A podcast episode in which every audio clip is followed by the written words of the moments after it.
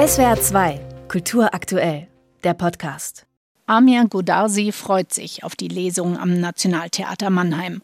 Aber er ist durch die Erfahrungen an anderen Stationen seiner Lesereise vorgewarnt.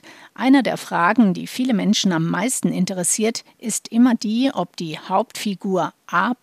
in seinem Roman gleichzusetzen sei mit ihm, dem Autor Amir Godarsi. Ich habe tatsächlich auch damit ein bisschen gespielt, weil ich weiß, dass die Menschen sehr voyeuristisch sind und offensichtlich Literatur nicht als solche ernst nehmen. Wenn man Literatur ernst nimmt, sollte man möglicherweise diesen voyeuristischen Blick weglassen und denken, dass A. Punkt ein Antragsteller ist, abgekürzt in ein Einvernahmeprotokoll bei Bundesasulamt in Österreich und nicht Amir ist. Weil wenn ich A. Punkt schreibe, hätte ich auch Amir schreiben können. Doch natürlich gebe es in dem Buch Bezüge zu seinem eigenen Leben. Der Roman erzählt die Geschichte eines jungen Mannes aus Teheran. Er erlebt sowohl in der Familie als auch im Freundeskreis und im Alltag auf der Straße ständig brutalste Gewalt. Die Hauptfigur A. versucht dieser Gewalt zu entgehen, indem sie sich der Literatur und dem Theater widmet.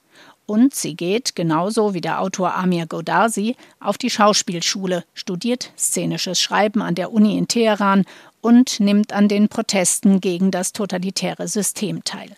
Als die Gewalt im Iran immer mehr eskaliert, möchte A. nach Kanada auswandern, landet aber in Wien. Und in Österreich, wo die Freiheit herrschte, zumindest Freiheit für den Körper, keine körperliche Gewalt angewendet wurde, kehrte Depression und Untätigkeit ein. Und das wollte ich mal zeigen, was Rassismus, Alltagsrassismus, systematischer Rassismus, totale Isolation und Traumata mit Menschen macht, die kämpferisch sich gegen sein Regime gestellt haben, dann aber auf einmal werden einfach zu einer grauen Masse, die wir dann im Fernsehen sehen und nicht mehr in der Lage sind, ihr Alltag zu meistern. Der Alltagsrassismus und der strukturelle Rassismus sind oft subtil. Die Mehrheitsgesellschaft leugnet sie weitestgehend. Amir Godarsi, der seit 2009 in Wien lebt und inzwischen österreichischer Staatsbürger ist, wollte diese Formen von Rassismus in seinem Roman offenlegen. Er beschreibt eindringlich, was Isolation, Sprachlosigkeit und das ewige Warten während des Asylverfahrens mit den betroffenen Menschen macht.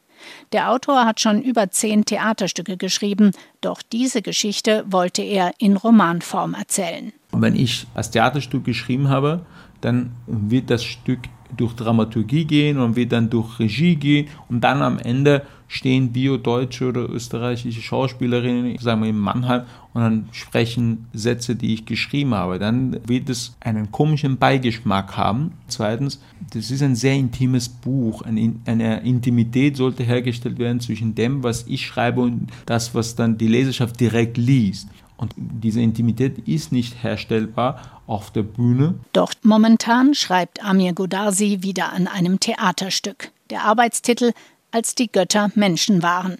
Es basiert auf einem alten Epos aus Mesopotamien. Mehr wird noch nicht verraten.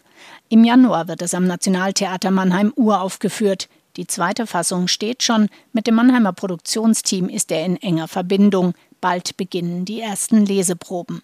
Amir Godarsi betont, dass es ihm wichtig sei, fürs Publikum zu schreiben, nicht für die Kritik oder für Preisjurys. Und deswegen verstehe er sich auch weniger als Hausautor des Nationaltheaters, sondern als Autor des Mannheimer Theaterpublikums.